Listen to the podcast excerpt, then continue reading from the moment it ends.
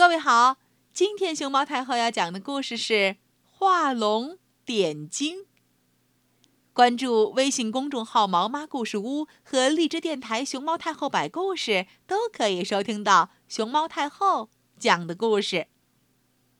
从前有个年轻的画家叫李大墨，他喜欢去各地游览名胜古迹，总是一边游山玩水，一边学习画画。就这样，他不仅在旅途中把湖光山色看了个饱，自己的画技也得到了很大的提高。这天，李大墨路过一个小县城，他发现自己身上的银钱不多了，就先找了个客栈住下。他在集市上摆了个画摊儿，打算卖些画，凑够了盘缠再上路。集市上可真热闹呀！到处都是卖东西的摊贩和前来买东西的人儿。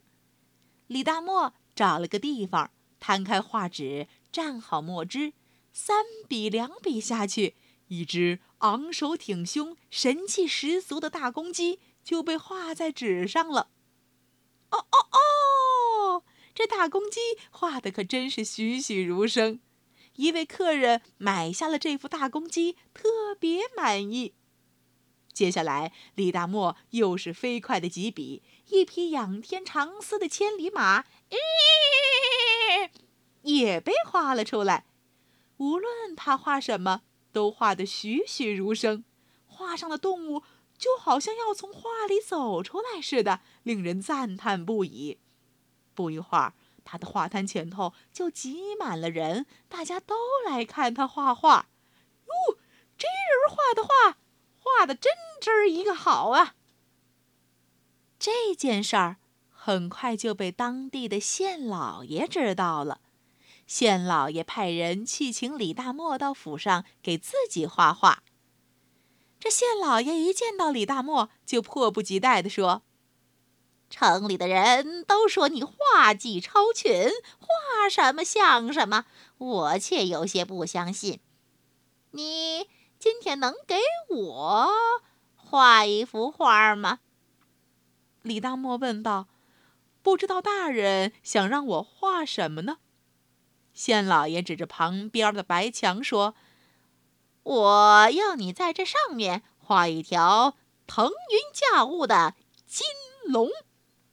要是画得好，老爷我重重有赏。”县老爷叫人端来了笔墨纸砚和颜料，你先画着，两个时辰后我再来。说完，这县老爷就离开了。李大墨在白墙前头走来走去，一会儿沉思，一会儿远望，迟迟不肯下笔。眼看一个时辰过去了，白墙上还是什么也没有。县老爷的手下急忙跑去报告。县老爷一听也觉得奇怪，他捻着胡须，心想：现在时间还早，到时候他画不出来，再惩办他也不迟。再看李大墨这边，只见他又注视了白墙一会儿，终于提起画笔，飞快的突突突突画了起来。时间到了，县老爷和他的随从赶来了。他们看到墙上的画作，不禁大吃一惊。一眼望去，只见一条金龙腾空于茫茫云海之上，活灵活现，张牙舞爪。阳光下，每一片鳞甲都闪耀着金光。县老爷高兴得合不拢嘴儿。突然，他冲李大墨喊道：“不对，这龙……”这龙怎么没有眼睛呢？李大墨说：“大人，这眼睛可画不得，不然龙就要飞走了。”在场的人都啊哈哈哈哈一阵大笑。县老爷却生气地说：“世上哪有这样的事儿啊？你不要瞎说，快把龙的眼睛点上。”没办法。李大墨只好拿起毛笔，运足力气给龙点上了眼睛。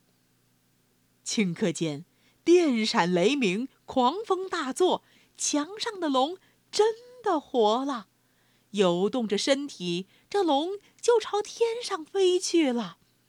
在场的人吓得四散逃开，县老爷更是钻到了桌子底下。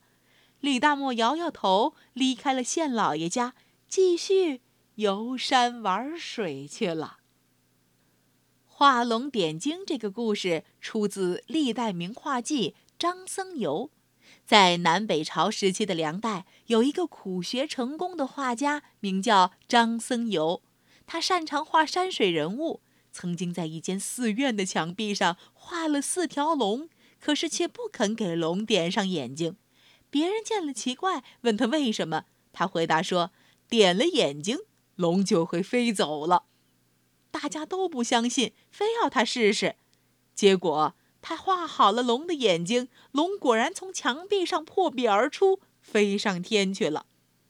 除了这个记载于书面的故事，在民间也流传着类似的故事。今天熊猫太后讲的就是其中一个版本。画龙点睛也是一个成语，它比喻艺术创作或写字说话的时候，在关键处。添一两笔，或加上几个精辟的词句，就能让内容更生动传神了。